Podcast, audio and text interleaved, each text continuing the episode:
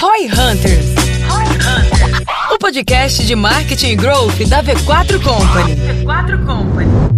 Aqui é arroba Denner Lippert. Minha expectativa para esse primeiro Roy Hunters, nosso novo estúdio, é mostrar por que a gente investiu tanto nesse estúdio junto com a. Aqui é arroba o Guilherme Lippert. Minha expectativa para esse episódio é descobrir se talvez eventos podem ser um novo produto da V4 aqui. Vamos ver se a gente consegue encaixar Live algo marketing nesse, de novo, né? V4. nesse formato, né? Aqui é arroba Zemoretti e minha expectativa é tentar mostrar como gerar valor para o seu cliente através da cenografia. Boa. Aqui é arroba GTSJ. A minha expectativa é ver se a gente consegue explicar um pouco melhor aí pro pessoal como é que funciona a nossa geração de valor aí na parte de cenografia. Muito Bom, demais. bora lá. GTSJ, parece um É a minha, Monza. minha, é pior, as minhas iniciais, cara. GTSJ. São todos nomes. Boa, boa, boa. Está boa. sendo rebocado.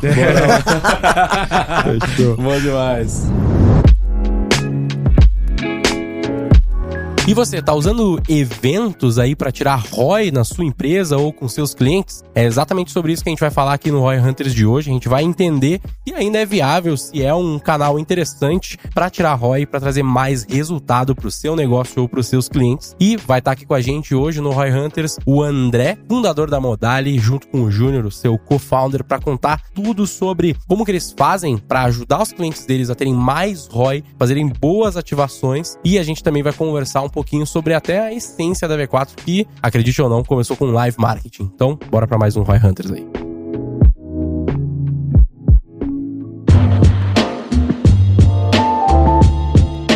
Então sejam muito bem-vindos a mais um Roy Hunters Podcast. Hoje a gente tá aqui num Casa Nova. casa nova, literalmente. E, pô, nada melhor numa casa nova do que a gente começar com quem Construiu. construiu essa casa nova, né? André Júnior, sejam muito bem-vindos aqui ao Roy Hunters. Obrigado, Gui. Obrigado, Denner. Boa. Obrigado toda a equipe da V4 aí pela oportunidade da gente entregar Casa Nova do Roy Hunters. Legal. Bravo demais, bravo demais. A gente vai comentar um pouquinho hoje aqui, você já deve ter visto pelo título que a gente vai fazer no final. A gente vai falar um pouquinho do case da Modalha aqui, entender um pouco de o que eles fazem e como que eles estão conseguindo construir e crescer a empresa deles E também. a curiosidade é que a V4 começou com live marketing, que é parte do processo que a Modali ajuda. A gente vai falar um pouquinho sobre isso também aqui. Muito bom, muito bom. Antes da gente entrar nessa pauta, a gente tem que lembrar do pessoal da Ekite. Tá sempre aí com a gente, a gente tá utilizando o Ekite em praticamente todas, se não já todas as unidades da V4 aqui hoje, para gerenciar os nossos projetos, que são projetos de marketing. Então, se você tem, seja clientes ou uma estrutura de marketing que precisa de uma gestão mais eficiente, o pessoal da Ekite provavelmente pode te ajudar. Então, conhece lá que é parceiro V4, assim como a Modal é parceiro V4 aqui também, e vai lá usar, que é muito bom para gerenciar e fazer toda a estrutura do marketing aí de vocês. E vamos começar aqui rapidamente, só para o pessoal entender, conhecer vocês e conhecer a Modali. Só dar um overview bem rápido assim pra gente. Bom, eu sou o André Moretti, Zemoretti, formado em desenho industrial, com pós-graduação MBA em planejamento estratégico. Eu sou Júnior, a gente se formou junto aí na faculdade e fizemos desenho industrial no Mackenzie. Eu nem pós não fiz, a gente foi atrás mais de se formar aí nessa parte de tanto de criação Legal. quanto de empresarial aí para conseguir alavancar mais o negócio. E esse background de desenho industrial que levou vocês a criar esse negócio da Modali para fazer essas ativações, live marketing e tudo mais. Cara, o desenho industrial é legal porque assim, ele te ensina a faculdade de design, né? Você pode criar qualquer coisa, física, né? Você pode projetar qualquer coisa.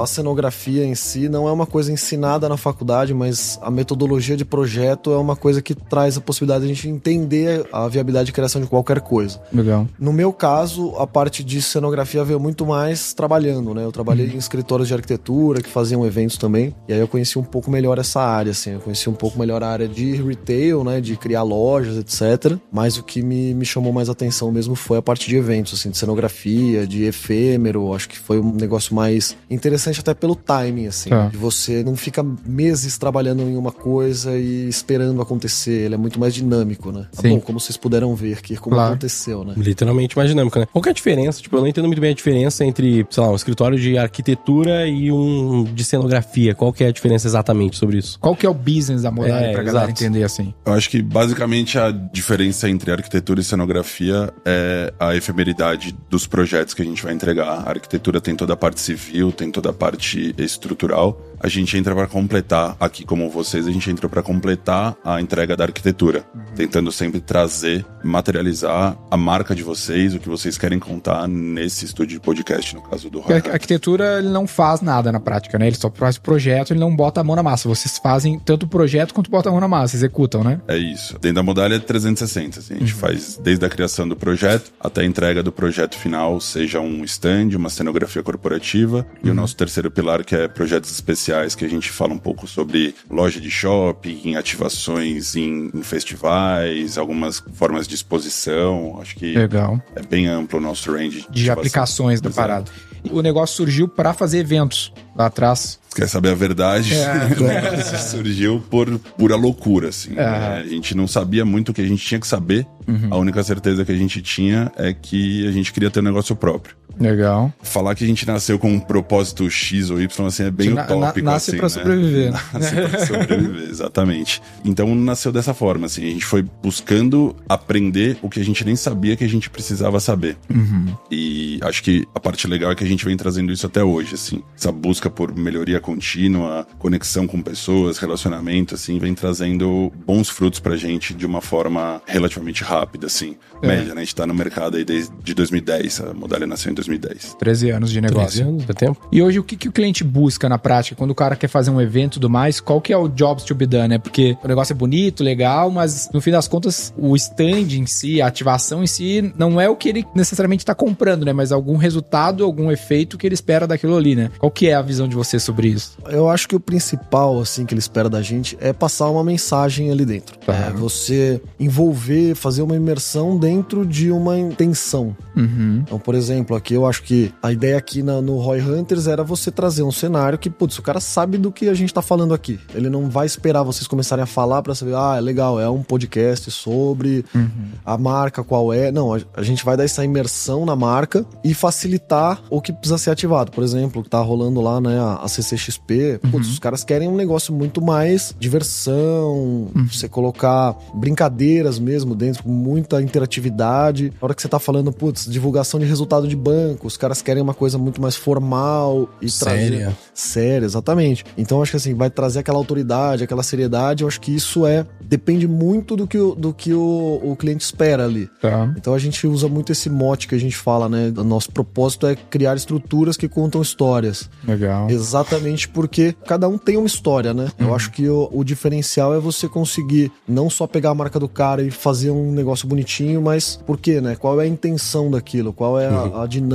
Qual é a verdade ali que o cara quer contar? Qual, tá. Quais são as aspirações da marca que a gente quer traduzir ali? Que eu acho que essa é o grande desafio. Esse é o como criar estruturas que vão traduzir, né? O que eles querem. Sim. Eu acho que é legal pra galera que tá nos ouvindo entender o seguinte, né? Como marqueteiro, como Roy Hunter, por que, que esse assunto é interessante para você? Porque evento, especificamente, é uma das principais linhas de negócio de vocês, é fazer as ativações como na CCXP e tudo mais, como na Expert, né? Cliente comum que a gente tem na XP. Muitas das empresas que vocês vão trabalhar, ou a sua própria empresa de quem tá nos ouvindo, vai poder usar esse canal como um possível canal de ativação para gerar demanda e tudo mais. Só que, cara, é mega caro, mega complexo. A gente faz cerca de 60 a 100 eventos por ano da V4 pelo Brasil inteiro que a gente patrocina, faz alguma coisa do gênero. E é sempre difícil medir qual que é o resultado, ver qual que é o valor, mas enfim, esse canal existe, é uma possibilidade. A primeira coisa que eu acho que a gente poderia falar sobre isso pra galera é qual que é o valor desses eventos, porque a primeira coisa que eu penso é assim, pô, se tu faz um evento grande, um evento que tem, sei lá, 3 mil pessoas, é um evento bacana, né? Fora uma CXP da vida vai 300 mil, é poucas pessoas comparado ao digital para a maior parte das pessoas. O cara vê assim, pô, mas uma live, uma geração de leads, gerar 3 mil leads é nada, né? Fazer uma live com 500 pessoas é nada. Botar 500 pessoas num evento é gente pra caramba. Por que, que vocês acham que o live marketing, né, essa ativação ao vivo, ainda tem tanto valor ou como ela compõe dentro do mix de marketing das pessoas? Relacionamento. Acho que a palavra é relacionamento. Assim, a gente acabou de estar tá saindo, ou saiu faz um pouco de tempo da pandemia. Uhum.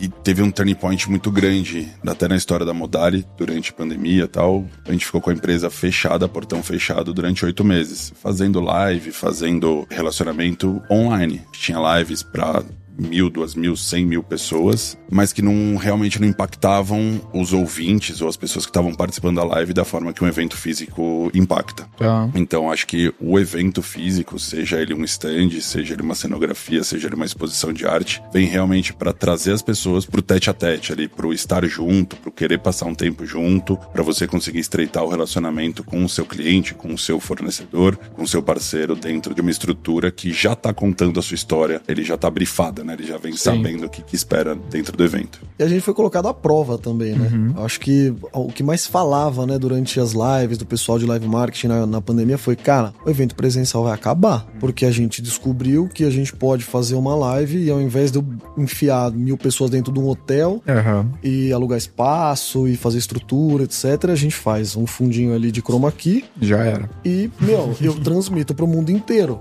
Só que a gente chegou no momento que falou, cara, ninguém aguenta mais. Ninguém quer ficar aqui sentado vendo um evento. Por exemplo, eu na minha casa com duas crianças, Aham. todo aquele caos acontecendo ali. Você não consegue ficar sentado assistindo um evento passivamente, entendeu? Sim. Você trocar esse ambiente, ir pra imersão e ver a marca e conversar com pessoas é muito mais rico é, em termos de relacionamento, de experiência em si, do que você tá lá assistindo um vídeo na internet, né? Acho que é outra história. Eu acho que é muito mais impactante, no fim das contas, a experiência. Ela é muito maior quando a gente fala do evento presencial, porque eu não lembro qual foi a última live que eu assisti. Tipo assim, que eu. Inteira. Nossa, que eu assisti inteira e que me marcou e que eu tava esperando por assistir aquela live. Mas os últimos eventos que eu fui, tudo bem que foi ontem, ontem, mas enfim, é mais fácil de lembrar, né? Ou a resenha do Gabi lá, que a gente foi. Inclusive, ele tava aqui, acho que um ou dois episódios atrás. Eu lembro de todas as que eu fui. Mas mesmo que eu assista uma live recorrentemente de alguém, eu não lembro de todas as que eu assisti, porque é uma experiência muito menos marcante, né? Então, tem dois objetivos muito distintos, na minha opinião, do evento presencial para uma live ou um evento ao vivo ou algo do gênero, né? Você acaba se preparando, né, pra ir num evento. Você arruma sua agenda. É verdade. Você se compromete a uma coisa. Se você tá na tua casa, cara, e ali assistindo um negócio, esperando, alguém vai te chamar. Multitask. Você vai, é, e, e você não vai botar atenção nisso, cara. Total. É, é muito diferente isso. Muito verdade. Eu acho que uma, uma questão importante também é você pensar que, falando do alcance, você não tá falando com o topo de funil, né? Você tá falando com o cara que é o finalzinho ali da cadeia, que já tá no. Legal. Ou ele é um funcionário, efetivamente, você tá falando com os, os seus colaboradores, ou é mídia, ou é- já é uma pessoa que tá interessada ali. É, pro cara se, se comprometer aí num evento presencial, ele já tá muito, muito, muito mais engajado do cara que tá numa live, né? Isso é verdade. Quando eu comecei a V4, ela se chamava V4 Branding Experience. Então a minha ideia era fazer live marketing. Branding ou brand? Não era brand? Brand. É brand, brand, é. experience, né? Pode crer. Então a ideia Experiência era- de marca, né? Eu gostava do lance do marketing de guerrilha, de live marketing. Então, de tu fazer algum tipo de ativação. Eu lembro que no, no Brasil sempre teve empresas que fizeram coisas legais. Eu lembro que tinha uma que era pra Shell, que a empresa estava fazendo, que ela fazia uma ativação na sinaleira. É sinaleira que chama aqui? Semáforo. Semáforo aqui. Sou gaúcho, né? Lá é sinaleira. Que o carro qualquer parava e vinha uma galera em volta, como se fosse um pit stop de Trocar Fórmula. 1, é, fazia um away com o carro e isso viralizava bastante. Até pra quem estiver vendo aí no YouTube, a gente bota umas imagens clássicas que tem de live marketing, sei lá, do ventilador no, no varejo e do lado tá um carro virado de lado, já viu essa? Ah, essa eu já vi, essa eu já vi, essa é boa. Então, é- isso é um exemplo de ativação de live marketing, né? Coisa que uma modalidade da vida poderia fazer por uma empresa. E a minha ideia era que, eu, como eu trabalhava com um evento, por isso que eu tinha essa ideia. Eu trabalhava com um evento antes da V4 e a rede social era um bônus que eu dava pro cliente. Então, o foco era a ativação e a rede social era só um bônus, depois acabou ficando a coisa principal. Mas a minha concepção era que o evento, ele cria um trauma, né? As pessoas lembram as coisas por repetição ou por traumas, né? Por experiências marcantes. Então, esse é o lance que o Gui tava falando. Uma live, pra ela marcar, ou tu vai ter que ser muito doido, talvez tu vai lembrar do Gustavo Lima muito bêbado lá e pá, ou porque ela vira o trauma, ou tu vai ter que fazer várias repetições online. Então, 3 mil impactos, 100 mil impactos online, um impacto, se eu não me engano, o ser humano aí, as pessoas são impactadas por mais de 100 mil mensagens, né, marcas por dia em redes sociais, coisas do gênero. Então, para aquilo lembrar, tu vai ter que ter uma frequência, que é um indicador que a gente olha no online, muito alta, diferente do evento físico. Ontem eu fui no stand de vocês da BIC, que o Léo Cuba lá fez junto com a Modali pra CCXP, na CCXP, me marcou, não vou esquecer mais aquela experiência lá do cara caminhando vestido de BIC e outras coisas ali do Fortnite e tudo E o mais. legal é que, qual foi a última vez que você viu o Tom Brady, É verdade. Na Expert, né? Serena Williams, Boris Johnson? Quando que você vai ter a oportunidade de ver gente assim? Isso. E o fato da sensação daquele conteúdo estar sendo criado naquele momento, ele também faz com que tu tenha uma atenção muito diferente. Exato. Então, por isso que o live, em geral, ir num show, eu fico pensando assim, pô, a gente paga pra ir num show, num Rock in Rio da vida. Que, cara, eu vejo a galera filmando e eu vejo, cara, vai ficar uma merda esse teu vídeo, cara. Se tu olhar na Multishow, vai, vai ser muito melhor. É Por que, que tu tá filmando?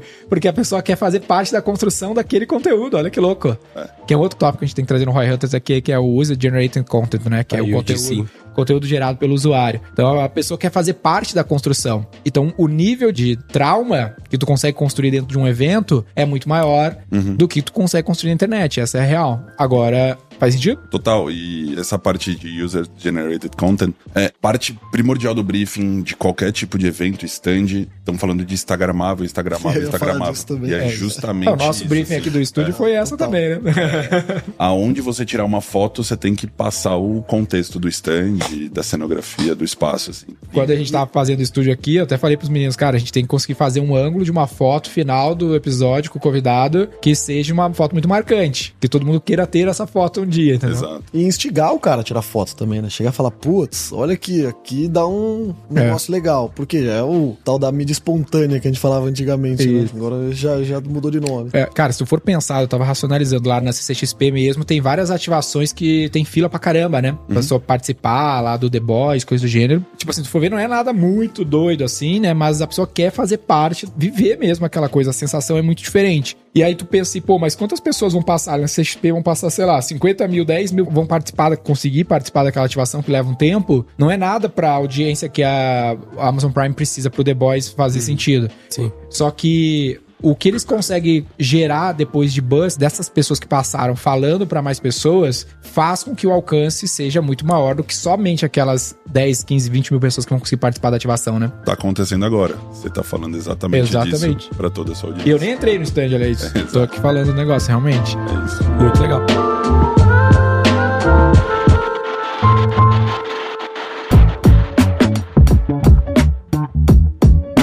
Uma dúvida que eu tenho aqui do serviço de vocês até é o quanto. Vamos pegar o exemplo aqui do, do próprio estúdio do Roy Hunters, né? Que é uma quanto- outra aplicação, né? Fora do evento, né? É, não, com certeza. Eu tô até mudando de assunto aqui, mas enfim, que eu fiquei ouvindo vocês, eu fiquei nessa dúvida, porque quando a gente vai fazer, seja um stand num evento, seja o estúdio do Roy Hunter, seja, sei lá, um espaço de treinamento, talvez, provavelmente vocês conseguem ajudar esse tipo de serviço também, mas aqui eu sei que na V4 o Denner, ele é muito, tipo, arquiteto como segundo trabalho, tá ligado? Ele dá as ideias e tal, ele é criativo, ele tem muita referência, então deve ser muito mais fácil trabalhar com alguém como o Denner, porque ele já vem com uma ideia quase que pronta e vocês dão uns toques, umas sugestões, né? Mas eu não acho que a média das pessoas vai ser assim. Provavelmente, se eu fosse fazer um serviço desse, eu não teria tanta referência quanto o Denner. Então eu ia contar muito com a ajuda de vocês pra ter as sugestões, né? O quanto do trampo, do trabalho de vocês hoje é muito mais consultivo na hora de sentar com o cara, entender a ideia de verdade, dar várias opções pra ele, essa construção, ou é mais, ou é menos isso? Como que é essa parte? Acho que faltou essa apresentação no começo, né?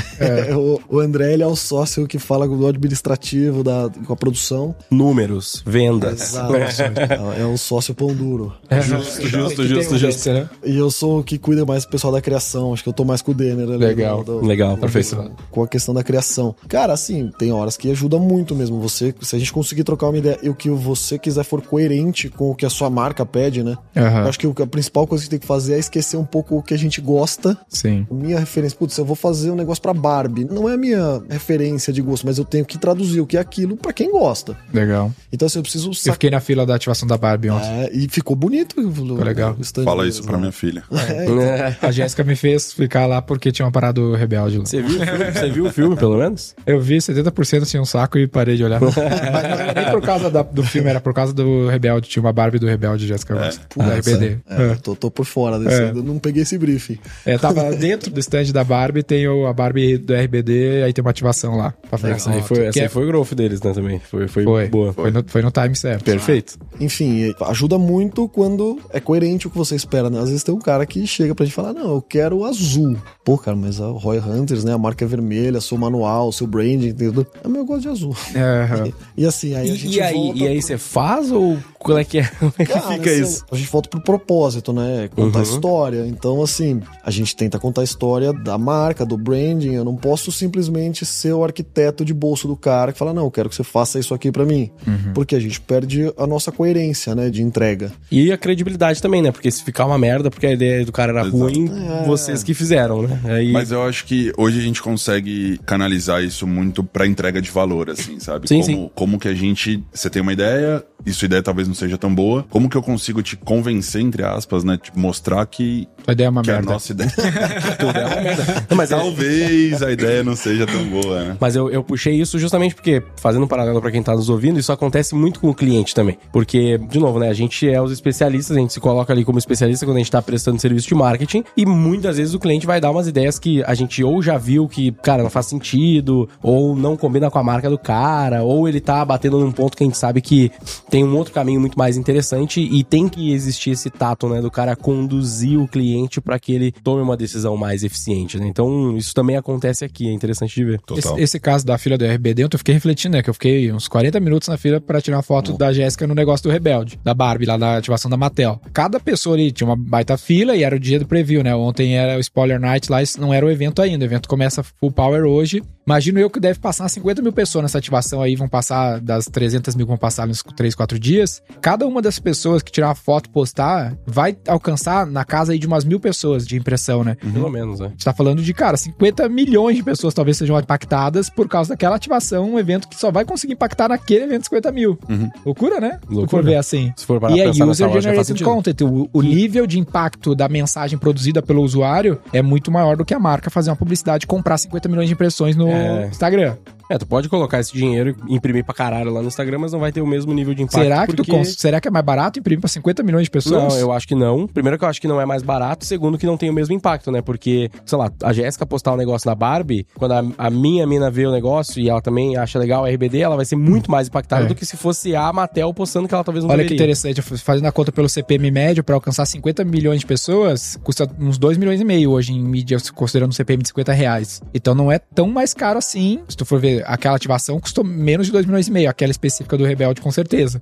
Sim. E vai passar 50 mil pessoas lá. Tudo que a Mattel deve ter gasto ali, será que chega nisso aí? Será que chega em 2 milhões de reais? Chega. Acho chega, que né? passa. Acho que chega, né? Acho eu sei. Pelo tamanho Passa. do, do stand passa. É, que eu não vi, Passa. eu não tava lá, né? Mas Passa, enfim. mas eu tô falando só do Rebelde, né? Porque ela fez Sim. o Hot Wheels, a ativação inteira tem vários produtos, né? É, Exato. principalmente Barbie, esse lance da Barbie do Rebelde e do Hot Wheels, são três produtos. É justo E pensar que o cara né? vai alcançar Castelo de umas mil contas? Hã? Na média de mil contas, tu acha que é justo isso? Não faço Enfim, não lembro foda-se, né? Mas, mas que seja metade disso, que seja 25 milhões de impressões, É porque custaria uma um milhão de reais. pequena, tá uma pessoa que não é influenciadora, um usuário comum, ele alcança uma taxa muito alta, né? De Engajamento, né? engajamento. Então, É, não, de views, de impressões é, é viável. pega de impressão no mais, pá. Stories, 500 impressão Eu no Story, dado. mais 500 impressão no feed, são umas mil impressões, o cara vai bater fácil. A Jéssica é um usuário comum, tem uns 3 mil seguidores e ela bate 700 views no Stories. E a CCXP tem muito influencer, vai ter E tem mais esse fato de um público que ele mais. consegue atrair, Exatamente. né? Não é um usuário uh, necessariamente 100% usuário aleatório, né? Eu acho que também tem muito da comunidade, né? De você engajar a comunidade, de estar sempre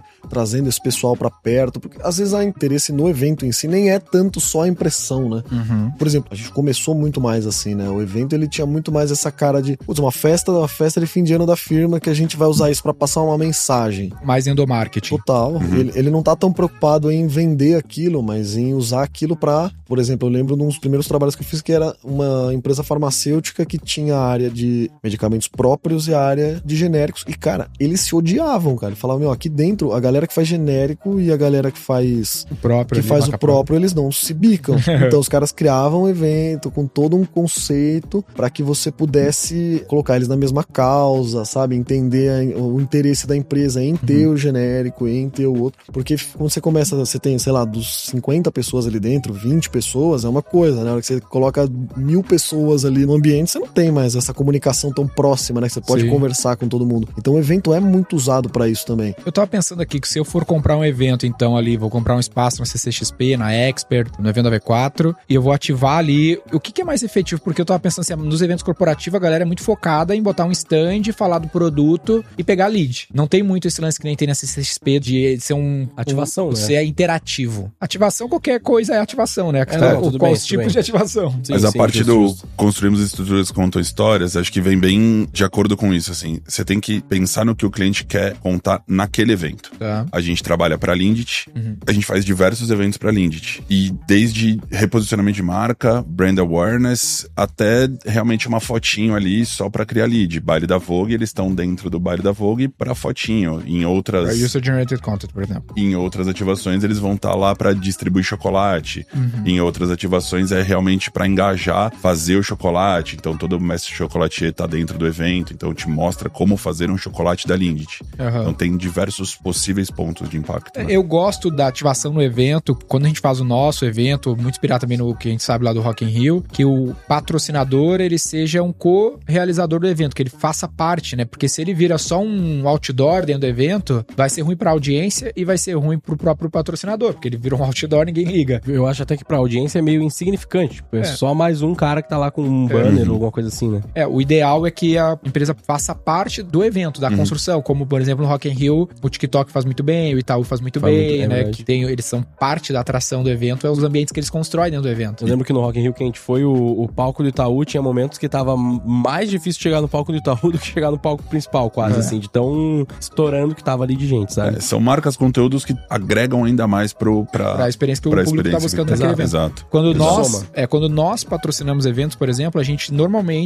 exige que a gente tenha presença no palco. Normalmente são eventos corporativos, palestras, Uhum. né? Então a gente sempre exige que a gente tenha uma palestra, porque senão a gente vira só um coadjuvante do evento. Esse é Uhum. um dos jeitos que a gente encontrou de fazer, já que a gente não é uma marca de bens de consumo, que eu consiga, sei lá, fazer um deal com Fortnite, né? A BIC, é o nosso jeito de ativar, o nosso tipo de conteúdo é esse, né? No nosso caso, acho que é legal fazer esse paralelo, né? A gente não tem tanto essa necessidade de engajar por meio de uma palestra e tal, mas, por exemplo, aqui, a gente, junto com vocês, ou até Sim. com o pessoal do G4, a gente fazer parte da comunidade em si, né? De estar dentro de pessoas que falam com empresas pra gente é muito bom. Legal. Porque a nossa venda é B2B muito mais forte e com um ticket alto, com. A gente não faz muitas vendas, a gente faz vendas pontuais. Sim. Então, Poucas tá- grandes vendas. Total, se a gente estiver aqui dentro, assim, conversando com pessoas que, putz, legal, posso fazer um stand pra vocês. Como foi? Acho que talvez esse podcast, talvez o Pod Factory mesmo, que a gente fez lá com o Léo e com o Marcelo. A gente tava num evento e foi contratado pra fazer um trabalho ali, de, putz, com um ticket alto pra caramba, só por estar lá dentro. Legal. Então a gente fazer parte, putz, da mentoria, do grupo que tá ali discutindo, pra gente é muito mais interessante, assim, porque a gente tem essa venda mais fácil, né, de, Por- do nosso porque trabalho. no B2B é muito um IBM, né? A gente fala Total. bastante aqui, Accounted Based Market. Então, se o negócio da Modalice é um B2B Enterprise, depende de poucas grandes vendas, ela normalmente vai fazer esse marketing mais baseado na conta que ela quer entrar e o que ela pode fazer para cercar. Então, vamos dizer assim, a V4 tem vários clientes que são interessantes para Modali. Então, tá perto da V4 vai ajudar que a V4 endosse pro cliente e ela consiga fazer a venda. Então, às vezes é um jeito mais assertivo, né, de tu conseguir chegar nesse cliente. Aí nesse você cliente. vê que vai ter a galera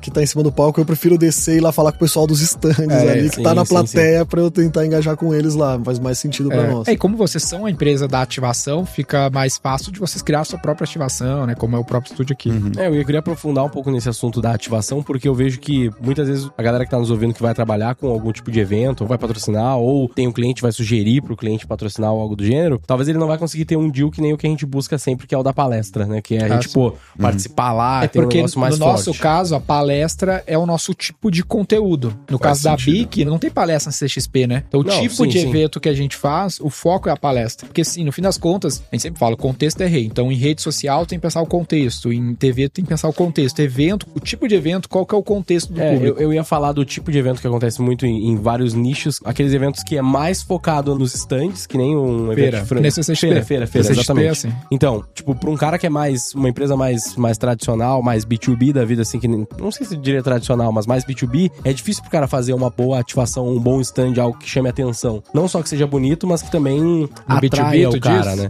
É, tipo, imagina a gente, Na vamos dizer que a gente lá, participe por de uma... VTEX é, vou botar na VTEX lá. Como é que a gente faz um negócio que, beleza, fazer um, um, um stand muito foda, muito bonito, vai chamar atenção, já é uma forma de atrair mais pessoas pra lá. É, pra Mas- mim, o maior problema do B2B, aí ó, fica, é o que é quase um brainstorming, né? É, exatamente É isso que que eu o, quero fazer mesmo. o público é mais serião, né? Então o É. cara não compra tanto umas ativação muito maluca. Apesar que o TikTok fez no VTEX Day e foi bem. Foi bem, é. É, mas é que o TikTok já tem uma pegada mais maluca, é da né? marca, né? Se a É, minha já marca é mais séria, assim. se tu fosse atender o BTG, pô, bancão sério.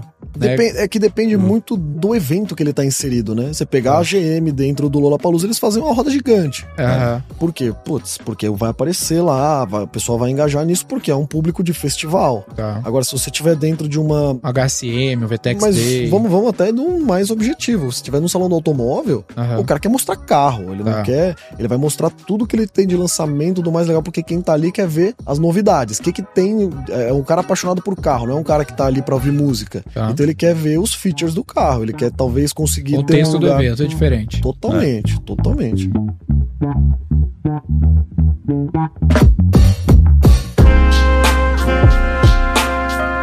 Tô puxando essa pauta porque eu tô pensando no, se eu tivesse no sapato de vocês aí com o negócio de vocês, muitas vezes o cara vai pegar uma feira, vai pegar um evento que ele vai fazer um stand ou algo do gênero. Às vezes o cara não tem aquela grana para pegar um super stand, fazer um uhum. negócio super top, ele tem um stand menor ali ou algo do gênero, e ele cumpre tabela. Tipo, uhum. ele bota lá duas pessoas que tem tempo ali, ou são os vendedores ali é, do cara. Isso, é importante. E mesmo. deixa o cara lá e, cara, tomara que essa feira dê certo aqui, tomara que as pessoas passem Porque na frente pe do stand. as pessoas pensam, às vezes, aí vocês podem falar como é que é na prática, as pessoas pensam que o dinheiro tá em comprar o espaço no evento, mas na verdade o dinheiro tá na ativação. Porque se tu pegar o espaço e errar na ativação, jogou tudo no lixo. Jogou Exato. tudo no lixo. E uma coisa que a gente usa muito que você trouxe em alguns podcasts é construir e dominar a narrativa. Uhum. Então, a hora que a gente vai trabalhar para XP, a XP participa de diversos eventos em diversos formatos para diversos públicos. Legal. Dependendo do tipo de evento que a XP tá em formato público, etc, a gente tem um tipo de ativação diferente. Na própria Expert, a gente esse ano a gente entregou 10 espaços da XP dentro da Expert. Tava muito louco aquilo lá, tava, tava muito legal, top. né? Tava muito tava legal. legal. E a gente teve de banco de atacado, que é um espaço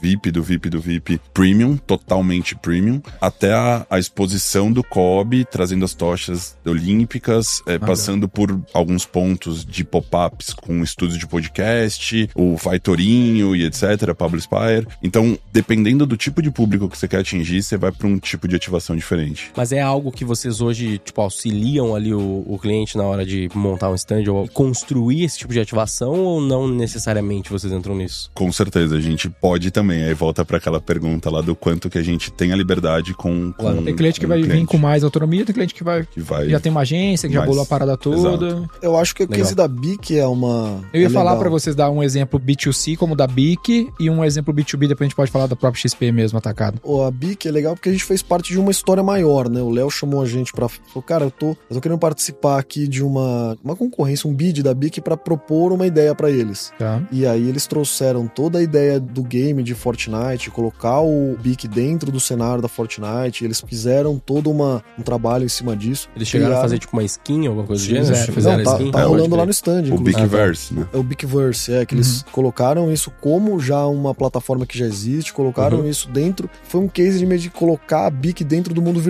Porque, pô, caneta, né? Caneta é muito físico. Uhum, Ele, e eles, como atendem a BIC, eles propuseram essa ideia que era toda uma campanha de colocar a BIC dentro do mundo virtual, ter esses personagens dentro do Fortnite, dentro da skin do jogo. Inclusive, até os prédios eram todos delineadinhos de BIC e tal, uhum. começar a brincadeira. E tinha uns outdoors nos prédios que eram. O que tava nos outdoors eram desenhados por usuários, né? Eles engajaram dessa forma. Então você podia mandar desenhos que eles pegavam, eles colocavam nos outdoors do, do. Quem teve do essa jogo. ideia foi o Fortnite, imagino, né? Porque o Fortnite é bom com essas ativações. Eu é, já vi na, algumas deles. Na, ver, na verdade, foi, foi em Cuba, né? A agência do Léo teve essa, ah, é? essa, ideia e eles trouxeram uma Foda. outra empresa que já tá fazendo isso aqui no Brasil para poder viabilizar isso dentro da plataforma e desembocar dentro da CCXP. Então, assim, uhum. eles convenceram o cliente a comprar um espaço na CCXP para poder trazer toda essa ativação. E a própria garra, que massa. ele tinha pegado, que eles têm aquela garra, né? Garra humana, que é uma ativação comum até de feiras e tal, mas ele usou isso com uma inteligência diferente, porque o jogo, para você, você cai de paraquedas nele. Então você uhum. vem descendo ali pra cair dentro do jogo. Então o cara, tipo, ele vai descendo ali na garra pra ele poder ganhar Garra humana é o que que é? Ele é aqu aquela estrutura Eu vi lá mais ou menos. Dentro, né? Você pendura o cara numa estrutura de, com motor pendura e. a pessoa, essa é a ativação. É, essa é. O cara desce Pendura você. pelo peito aqui, é. assim. É, e aí o cara desce você dentro de umas bolinhas ele desce lá. pra catar alguma coisa assim. Tipo, aí ele tem que catar algumas coisas e aí com o tempo ele sobe e o que você catou você ganha de brinde ali, Legal. entendeu? E aí tinha um telão também com o game passando das. Fortnite.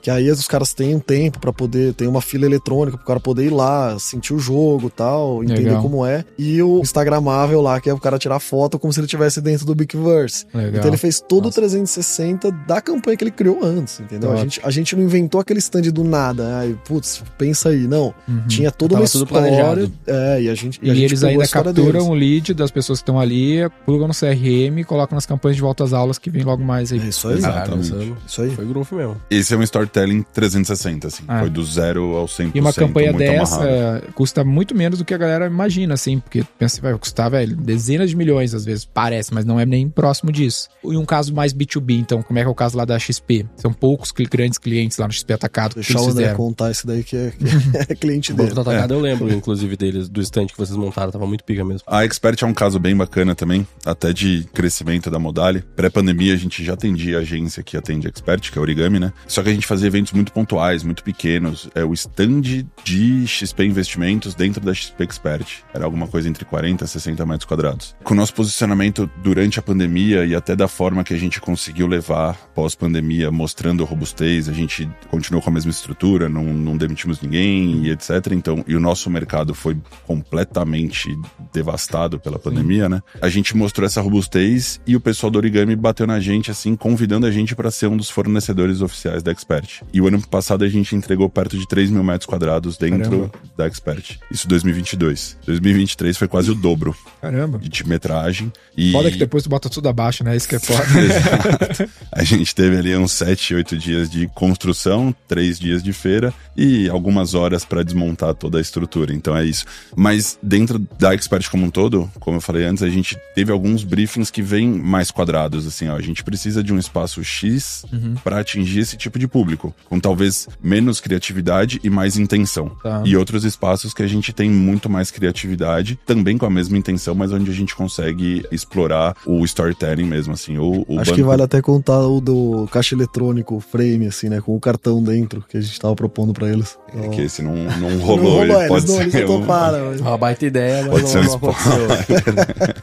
Se eu fosse perguntar pra vocês qual que é o case mais interessante que vocês já fizeram, se vocês já viram algum cliente propor e vocês realizaram, tem alguma coisa que marcou muito assim? Depois do Ah, estúdio eu- do Roy Hunters, né? Claro. É, é, não, isso é, o estúdio é uma coisa muito legal pra gente porque mudou um pouco, foi uma coisa que a gente desdobrou ali da pandemia, né? Porque a gente, putz, não tinha tanto essa pegada, né? A galera fazia uma estante na parede, botava uma mesa e ficava falando lá, Aham. não tinha muito isso, né? Mas se tem um ponto positivo da pandemia, foi a gente conseguir trazer pra dentro dessa parte corporativa, estúdios de podcast, todo o ensinamento que posicionamento de câmera, posicionamento de áudio, até posicionamento de pessoas, assim, funcionam pra ser transmitido. Porque todos os eventos que a gente fazia pré-pandemia, tinha aquela transmissão, mas não era o foco do evento ser transmitido. O foco do evento era o evento ao vivo. Sim. Hoje, a gente tem. A maioria dos eventos são transmitidos, se não ao vivo, são gravados, etc. E isso mudou completamente com a pandemia. Isso trouxe uma Mas escola esse, pra gente. esse estúdio aqui, pra quem tá vendo aqui no YouTube, eu acho que ele é um bom exemplo do que, que é o trabalho de vocês, né? Porque, como vocês falaram, a galera conhece o MesaCast, que é uma mesa, uma TV Uhum. e já era. Aqui a gente tentou fazer o estúdio transmitir o que, que é a linguagem dessa marca, que essa marca quer transmitir, Total. né? Então até vocês, é, quando o Júnior mesmo que propôs aqui esses... É tipo um 4 que tá aqui na frente romano, né? Essa Uhum. era a ideia com esses negócios branco e tudo mais. A linguagem de ser cortes retos pra transmitir a velocidade e agressividade da marca e tudo mais. O glitchzinho de corte O aqui, glitch, né, que é do, do logo do Roy Hunters, o Hunters tem o glitch, ele trouxe isso pro, pro estúdio. Legal. Então, pô, eu acho que ficou muito mais legal que uma mesa cast normal, Total, né? E também total. já era muito Outra inspirado coisa. na experiência que você já tinha feito no Pod Factory, que é o estúdio que a gente gravava aqui até então, antes. Muito grato por eles, aliás, também. Fizemos muitos podcasts Muito legais podcast lá. lá. Valeu, Bruno. É. Mas tem outra, uma ativação de, de evento legal, assim, que marcou vocês? Tipo essa da BIC que a gente falou? Cara, te- acho que assim, o mais Inusitado.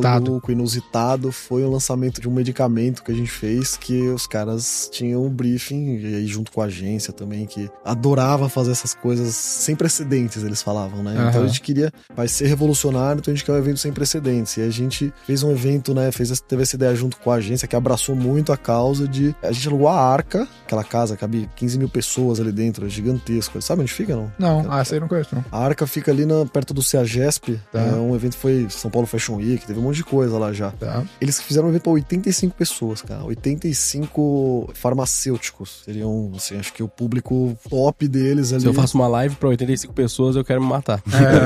É, Eles alugaram o é. espaço de para 15 mil pessoas pra colocar 85 pessoas num jantar. Loucura. A ideia era ser uma coisa meio fora de proporção mesmo, assim. A, a entrada, o credenciamento era um balcão que a galera não alcançava, era um meio gigantesco. caramba. Então ele tinha que ah, atender pela entendi a frente. ideia. Era uma coisa meio fora de proporção, assim. O cara chegava e falava, meu, que que, que é isso? tudo né? muito grande e a pessoa tá meio pequena na, no celular. É, e assim, é tudo escuro ali acontecendo à noite e a gente só com focos aonde a gente queria mostrar tal. Tinha um- ali toda uma, uma imersão nisso. Uhum. E depois, na hora de apresentar, a gente usou um- uma mesa comprida para as 80 pessoas. Como o pé direito é muito alto, a gente fez toda a projeção na mesa sem que a pessoa pudesse ver que tinha projeção na mesa. Legal. Porque você tá num lugar mais baixo, dá, você, pô, você vê o projetor ali, né? Sim. E como era bem escurão, não dava pra ver. E a gente criou duas telas meio que pra chamar atenção, como se, putz, o cara vai ver na tela. Aham. Na hora que começava a acontecer a apresentação, apagava a tela e e projetava na mesa. Então, Caramba. dentro do. Porque eles mapearam, né? Todo o supply e tal. Uhum. Então, acontecia dentro do prato dele, tava ali aparecendo o medicamento, como que ele funcionava tal. O palco, além disso, tinha o cara tava dentro de uma Gine, né? Que é aquela plataforma pantográfica Legal. que tava escondida ali dentro. Então, E ele o tava. cara era o presidente da farmacêutica. É. É, desculpa. E aí ele tava esperando o pessoal ver a apresentação, enquanto isso a Gine começava a subir. Que a Gine? Gine é essa É uma plata- a plataforma elevatória. Ah, tá.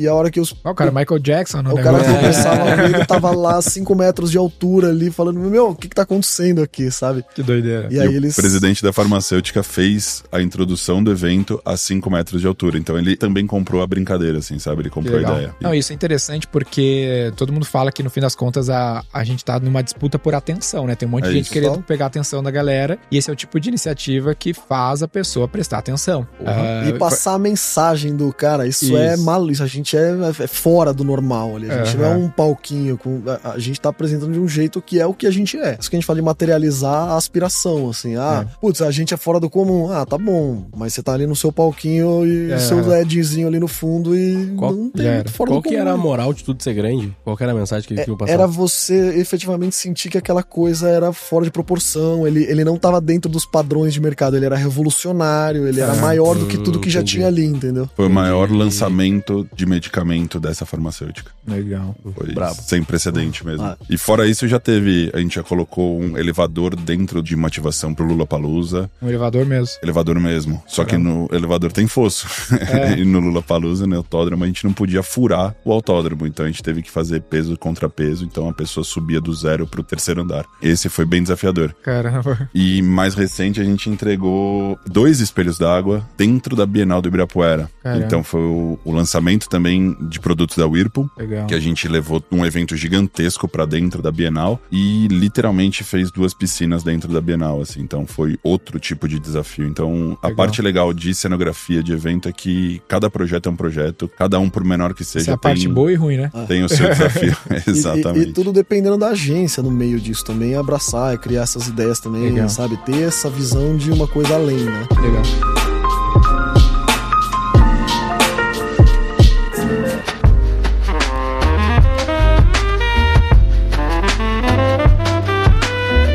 Que dão errado, o que, que vocês podem dizer pra galera não fazer merda com o dinheiro, alocar mal? O que, que é as orientações assim? Porque também o cara às vezes pode ter umas ideias meio muito doida e só queimar a grana, né? Pode ser muito fácil o cara fazer isso. Qual que são os princípios que você vê que são importantes pra pessoa fazer da melhor maneira? A gente tava conversando aqui antes ali, quando vocês chegaram, do evento que a gente quer fazer, que eu, pô, olhando pra CCXP, eu vi várias coisas que eu acho que eles fizeram que não custou tão caro, né? Às vezes o cara ser mais criativo e tudo mais pra conseguir extrair o máximo daquele recurso, porque no fim das contas esse é o nosso Roy Hunters aqui, a gente quer ter o retorno sobre o investimento. Então como é que a gente maximiza esse retorno do investimento e não torre dinheiro pra caramba? Eu acho que isso tem muito a ver com a solução que você vai dar, né? Com a ideia. Eu acho que a ideia é ser viável. Uhum. É você. Putz, tem muitas formas de fazer a mesma coisa. Existe muito o cara que quer inventar muita moda e ele não tem a solução pra isso e acaba ficando uma solução muito complexa de se resolver. E, Uhum. putz, depende de muitas estruturas. Por exemplo, acho que talvez esse mesmo do elevador era um desafio de engenharia mesmo. Como Sim. fazer aquilo ali. Aí chegou lá na hora, era uma marca de cigarro. Uhum. Então, putz, os caras do evento principal não queriam linkar a marca com o cigarro. Então foi uma baita dificuldade que o pessoal gerou ali pra gente montar. Meio que tinha uma Aham. briga de quem tava querendo quem ali no, no, no evento. Então isso dificultou bastante a nossa vida, assim, cara. Pra gente conseguir fazer aquilo, a gente teve que gastar muito mais do que a gente tava esperando Uhum. pra solucionar o problema dos caras, sabe? De ter uma fundação, aí os caras começaram a pedir mais documentação do que já tava descrito em manual. Eu acho que assim, a cenografia ela não é como a arquitetura que você já tem ali um padrão, né, de coisas que você pode usar. Você tem aquele padrão que já é um comum de mercado, de paredinha revestida Sim. com tecido e tudo, mas a gente pode usar qualquer coisa, cara. A gente pode usar Tem um tanto a- quê de artesanato, bombona, né? Total. É, E acho que o, o bom disso tudo é que a gente vai, mais uma vez, da melhoria contínua, a busca por melhoria contínua, a gente vai sempre tentando aprimorar o que a gente não sabe. Então hoje a gente tem um comprometimento dentro da Modali, da cadeia toda, da criação até a produção, até a entrega, todo mundo se conversar para buscar a melhor solução cenográfica para aquele tipo de desafio. Hoje a gente conta com todo o time de criação muito conectado com o time da produção, a produção é que realmente vai colocar o evento de pé. E a hora que vem umas ideias malucas, e talvez nem tão malucas, mas complexas de execução, a gente conta muito com a expertise do nosso time de produção para fazer uma pré-montagem. A pré-montagem nada mais é do que a gente pegar tudo que a gente vai montar no evento dentro do nosso galpão. Ah, então legal. a gente faz toda essa pré-montagem, a gente vê se funciona, se não funciona, se o elevador sobe desce. Acho que essa conexão de time assim é muito importante para que o evento no final dê certo. No final das contas a gente brinca de Lego. A hora que chega no evento a gente brinca de Lego, vai conectando as peças que já estão previamente estruturadas e certinhas. Eu queria falar um pouco também de mudar um pouco do, do assunto aqui pra gente falar um pouquinho mais de ROI pra galera que tá nos ouvindo, relacionado a como que vocês hoje e desde o início vêm conseguindo adquirir novos clientes. O que, que vocês fazem, o que, que vocês têm de canais, como que vocês buscam esses clientes hoje. A gente hoje basicamente é indicação. É indicação e a indicação é feita pela entrega de um bom serviço. Então a obsessão pela boa entrega, voltando também para a pergunta anterior, é absurda dentro da Modalha. Assim, a gente sempre tá melhorando e buscando melhorar os processos, a forma que a gente está construindo, a forma que a gente está entregando, o que a gente está entregando e conexões. Mais uma vez, relacionamento. Fazer um bom trabalho e estar junto de pessoas que gostam do nosso trabalho, né? Que valorizem o nosso trabalho. E, De alguma forma, gerar o valor para o cliente para que, e o GC, mais uma vez, assim, que esse cliente volte a falar bem da gente de outras formas. A assim. graça do B2B é que tu consegue vender muito pro mesmo cliente, né? Como o exemplo da Expert que vocês mesmos falaram aqui já, né? Exato. E dentro da Expert, a gente tem a XP como cliente e tem também outros clientes dentro da Expert. Sim, outras sim. Outras assets, marcas que estão bancos, ativando. etc., que estão lá dentro. PTG e? Itaú estão ativando dentro da Expert, né? Que Eu acho que tem uma coisa É, que isso vale eu achei muito engraçado também. Eu fiquei muito confuso quando eu vi lá na Expert o pessoal do BTG. Eu fiquei, cara, o que tá acontecendo aqui? Mas eu acho que uma coisa que vale a pena explicar sobre esse mercado, acho que para pessoa entender a diferença né, da venda aqui, todo o trabalho de cenografia, acho que assim, 90%, número tirado da minha cabeça, mas, cara, é o que Data acontece. É, totalmente. Mas acho que todo mundo que tá nesse mercado pode corroborar o que eu tô falando. Tudo é concorrência, cara. Você não tem um cliente de eventos, assim, agência, etc., que vai te demandar e falar: não, beleza, esse trabalho é seu e é só se conectar com o cara e, e fazer uma boa venda que o trabalho vai ser seu. O trabalho ele, ele começa com essa conexão junto com a agência, com a criação da ideia. A gente vai criar um projeto, a gente vai criar um visual tridimensional, como a gente mandou pra vocês aqui, pra provar aqui. Uhum. A, a agência vai criar um PowerPoint, sabe, com aquela carinha já de qual a ideia dela, amarrar toda a história a ser contada, apresentar isso pro cliente. E se a gente não ganhar concorrência, a, a agência também, inclusive, a gente não ganha nada. A gente não tem um Não ROI em fazer o projeto. Nada. Não, não, não existe isso nesse mercado. Existe assim, esporadicamente, mas a grande maioria é feita dessa Pô, a minha tá me cobrando pra fazer o projeto, cara. Tô mal assistido mesmo. tá. É, mas essa, é- essa estrutura de agência já é meio isso. Eles já têm fornecedores que vão Uhum. trabalhando nessa cadeia para ganhar o projeto. Tá. Então, assim, a margem é legal para se trabalhar e tal. Acho que tem muita estrutura para trabalhar, né? Uhum. Mas você não tem como sair vendendo pra caramba, porque você tem que criar uma estrutura gigantesca para vender coisas que talvez você não ganhe em cima daquilo. Então, Uhum. pra gente é muito mais interessante a gente enriquecer essas conexões com os clientes, atender muito bem eles. Na hora de você entregar toda a cadeia, que é uma cadeia complexa, que você pode ser deixado na mão e, e com o evento você não tem um dia seguinte, né? Tem que ser no, É. no- no dia. Então você dá essa segurança e você dá o back office ali para poder criar esses projetos e ter um, um negócio rico ali entre a ideia e o que foi criado, para que nessa hora da decisão optem por nós, sabe? Que a gente consiga aumentar cada vez mais o nível de fechamento. Eu tava até falando com o André, assim, que a gente fica tentando às vezes fazer um paralelo de funil de vendas com o nosso tipo de venda que a gente fala. Acho que a agência é o nosso SDR ali que fica trazendo Ela é um, Um par- monte de é um, par- é um canal de é um parceiro mesmo, né? tal. Uhum. E a gente tem que fechar, então o, o- nossa pré-produção é um closer ali. A gente tem que fazer um puta um discurso de venda no projeto, É, não falando, né? A gente não vai ter o papo com. Quando vocês falam, tipo, de indicação, vocês estão falando mais desse formato de uma agência que traz o cliente ou mais o, o cliente que indica outros clientes É os dois, na É. verdade. É os dois, porque a agência, com certeza, se a gente fez um bom trabalho pra eles, eles vão continuar contando com a gente, porque tem o lado bom e o lado ruim de você não pagar nada, né? Se você não tá pagando nada pro cara, meio que ele também não tem um compromisso com você. Uhum. Então, você trazer um cara novo aí, você não sabe o compromisso dele, né? Se ele vai entrar nessa de cabeça ou não. Então, quando o pessoal acha parceiros que são confiáveis, eles seguram bastante. E dentro das agências tem muita rotatividade de pessoas, de uma pessoa que vai pra outra. Então, meio que você acaba sendo levado pra outros lugares junto com esse pessoal aí. E acontece assim, muito. A gente tem a nossa base de e-mails lá, você for olhar, você põe o nome do cara e aparece ele, arroba tal, arroba tal. Você tem 32 agências que o cara já passou. Que loucura. e O levou a gente cliente, tu diz. É, o pessoa cliente que o- contratou ele uma vez Exato. numa agência, depois ele vai pra outra, pra outra, pra outra, vai levando ele, sabe? Não, eu até eu perguntei isso justamente porque na minha visão,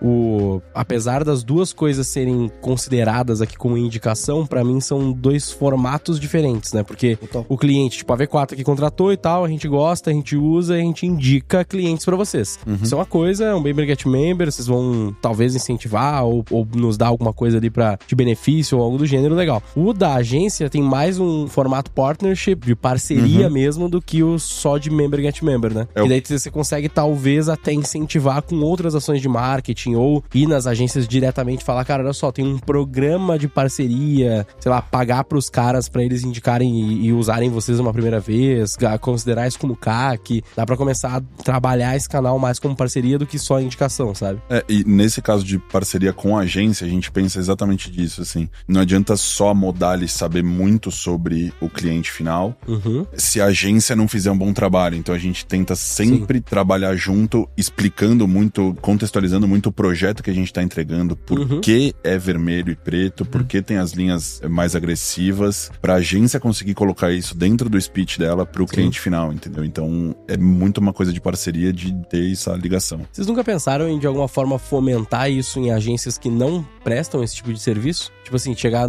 por exemplo, a V4. A V4 não, não faz isso, né? A gente não vai chegar no cliente lá e ajudar Propor. ele a montar o stand dele ou algo do gênero. Mas se você chegar na gente e falar assim, não, vamos montar aqui ó, um- uma nova linha de serviço de vocês, que vocês vão Vamos trabalhar montar? e tal. não, eu tô dando um A V4 poderia ser um, um potencial cliente pra um, um formato desse Exato. tipo de trabalho. Porque tu chega numa agência ou numa assessoria como a V4 e fala, cara, vocês fazem isso? Pô, eu não faço eventos. Pô, você tem 6 mil clientes aí, esses, esses clientes, algum dele deve fazer evento em algum momento, vários deles. Ou né? podem Então, vir a fazer e nem sabe do potencial que tem o canal. É, né? não sabem Exato. usar, não, não, não sabem fazer ativação, que a gente falou aqui, tudo que a Não gente vem comentou hoje, como né? tirar ROI. Não vem, não vem que dá ROI, né? Acha que é só branding. ah, e, pô, vocês poderiam criar uma linha de serviço disso e aí vocês conduzirem isso junto com a agência. Né? Porque só depender das agências que já fazem isso, vocês ficam limitados a um total addressable market ali menor do que todas as agências, por exemplo. Entendeu? Gui, como o nosso mundo, mundo de cenografia e evento, por mais que seja descoladão, ainda é um mundo muito pobre, entre aspas, desses pensamentos de intraempreender, como empreender, como melhorar o business, etc. Uhum. E mais uma vez, a hora que a gente tá sentado aqui do lado de vocês, só nesse insight aqui já veio diversas cabeças borbulhando aqui. Legal. Então acho que a gente busca novos formatos, sempre, tipo, tentar agregar de alguma forma, mas realmente, dessa forma da gente oferecer em conjunto com uma agência, a gente nunca Porque tinha uma pensado. das coisas, Interessante. uma das coisas mais desafiadoras, ou em comparação, assim, tu tem mercados que crescem, o tamanho do mercado, e tu tem mercados que o mercado não cresce, tu precisa ganhar market share. Ganhar market share é muito caro, versus tu estar em mercados que o mercado cresce.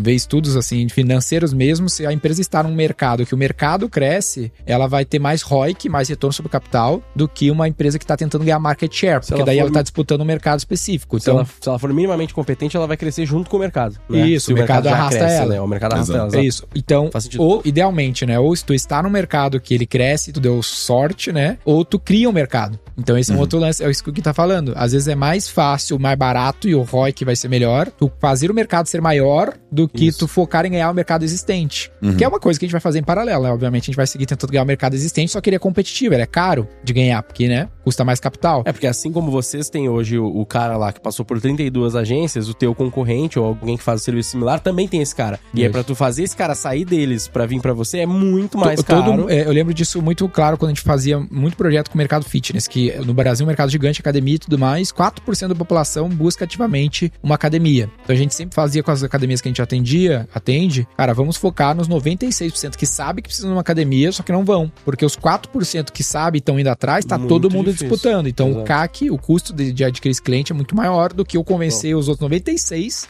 a. Pô, é muito mais gente que eu posso dar um motivo pro cara comprar. É, então, tipo- muita gente que tá nos ouvindo aqui, espero que procure vocês, porque a gente tá criando esse motivo que o cara, caramba, não sabia Exato. que podia fazer isso. Pensa no, no exemplo da academia, né? Esse foi um caso muito legal que a gente teve lá atrás, que se eu for competir pra pegar uma academia de bairro, por exemplo, que não tem uma marca, não tem uma bandeira nem nada do gênero, e tentar tirar o, o Denner da Smart Fit, ou acho que você treina na Smart Fit ainda, né? Não, tô em casa, né? treino em casa. Mas enfim, quando ele tá viajando, ele tá na Smart Fit. Enfim, ah, muito difícil de roubar esse cara da Smart Fit, porque a Smart Fit já tem um padrão, já tem um, um formato. Agora, se eu tô fazendo um targeting aqui que vai ser a terceira idade, que quer não ter dor nas costas durante o dia, que é literalmente o, o nosso primeiro case de academia foi isso, né? O principal público que convertia era a terceira idade, porque o cara queria, sei lá, subir escada. O- o- eu lembro, eu lembro do, do case, era assim, eu queria subir escada e doía meu joelho, agora meu joelho não dói mais. Aham. Era isso. E, tipo assim, bombou, vendia muito. Porque esse cara, a Smart Fit não fala com ele. ele. Primeiro que a Smart Fit não tá targetando esse cara, segundo que a Smart Fit é meio até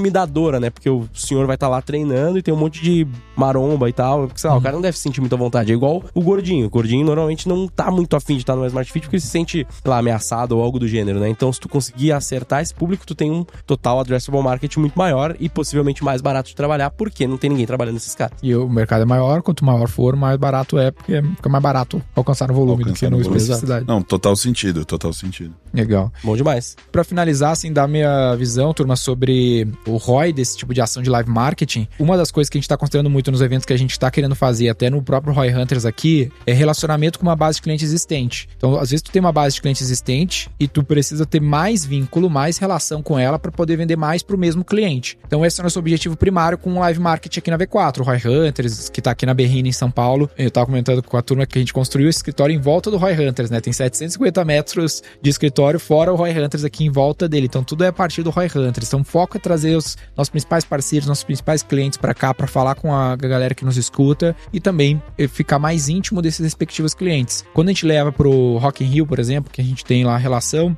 a gente sempre leva pessoas chaves da nossa relação e aquela pessoa nunca mais esquece daquele benefício, daquela experiência que a gente proporcionou. Então o vínculo fica muito mais forte para a gente poder contar com essa pessoa para uma indicação ou para cavar um novo projeto e tudo mais dentro da respectiva empresa que essa pessoa tá. Acho que essa é a primeira forma de tu conseguir um ROI muito claro. Aí depois fica conquistar novos mercados, né? Então tu vai conseguir, tipo na própria XP, o foco não era novo mercado, era levar cliente que já tá na XP para levar mais grana lá, né? Mais, como é que eles chamam UCA, né? Assets Under Management. Assets Under Management. AUM. AUM. AUM, é. Então, às vezes o cara tá lá na XP, ele tem 10 milhões de patrimônio, mas tá com um só na XP. Então ela precisa Sim. fazer, levar esse Sim. cliente lá pra conhecer o Tom Brady e conseguir captar mais 9 do cara. Vai ser Exato. mais fácil do que trazer um cliente novo. Então a Participar do última lounge de coisa. A última coisa que a gente vai fazer é tentar fazer isso tudo pra conseguir um novo cliente. Daí vai mais no caso, talvez, da Bic lá, que tá tentando fazer o cliente comprar mais dela. E aí ela tá fazendo uma relação toda integrada, não é só off, né? É digital Uhum. com off, toda uma experiência. Então, toda aquela ativação, todo aquele negocinho da pessoa, tudo isso vai aparecer também na internet. Também- As pessoas vão compartilhar e vai ter muito alcance além do evento. É que também imagina a pica, né, de fazer o marketing da Bic agora pra tentar aumentar o market share ou vender mais Bic. É difícil, tá ligado? Difícil. Então eles têm que chegar numa coisa muito desa- maluca assim é, como essa, E o né? desafio deles também é se conectar com a nova geração, né? Que não Sim, escreve tanto. Sim,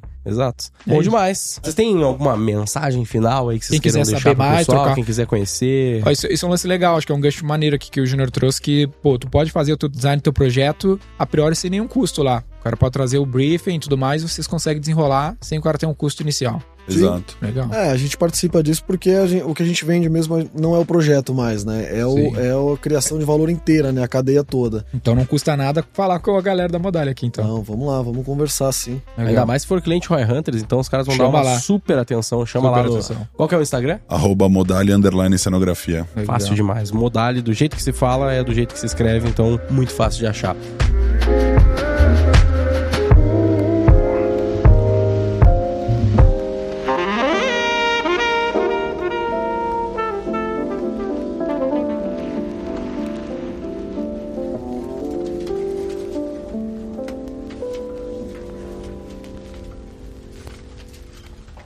Vamos fazer então agora o título desse episódio. O que, que vocês acham? Acho que tinha que ser um título a ver com live marketing, Live né? marketing é bom. Como tirar ROI de live marketing? Tem ROI no live marketing? Será que, Ah. será que não seria melhor a Live gente marketing falar tá de eventos ao invés de live marketing? Porque talvez evento seja mais. A gente falou também, né? Seja mais, tipo, mais conectável, o cara conecta mais com isso, né? Como tirar ROI de acham? eventos? Pode ser? Como tirar ROI de eventos? Acho que é legal. É, acho, acho que é legal. Como tirar ROI de eventos é legal, porque vai precisar de uma boa cenografia, Ou vai precisar de uma boa maximizando ativação. o ROI do, do seu evento. Pode ser. Eu faria assim, então, o título, né, eu ter ali por extenso, escrito mesmo no, no, no episódio, é como tirar ROI de eventos. Talvez uma, afirma, Ou- ou uma afirmação, como- uma pergunta. Como fazer seu evento contar a sua história? Mas aí fica É muito aí não- longo. é. Muito E Pode aí eu, eu na colocaria. Como é que foi o. É isso que eu ia falar. Pode ser na imagem ou isso ou aquele outro que você falou antes que foi. Qual? Como maximizar o ROI do seu O ROI evento, do seu né? evento. Então pode ser isso na imagem e o anterior. Qual que é a proposta de valor de vocês mesmo? É... Construímos estruturas que contam histórias. é, esse é legal de botar na imagem. Como- o como- Woods, como- que quem faz a imagem gostou, então tá aprovado. É legal. Então a gente pode Valeu. colocar isso do, do, do, do Construir Histórias no, na imagem e como tirar ROI de eventos no título. No título. That's it. Siga o Roy Hunters no youtube.com barra Roy Hunters e no Instagram pelo arroba Roy Hunter Oficial e faça parte do nosso grupo do Telegram com conteúdos exclusivos.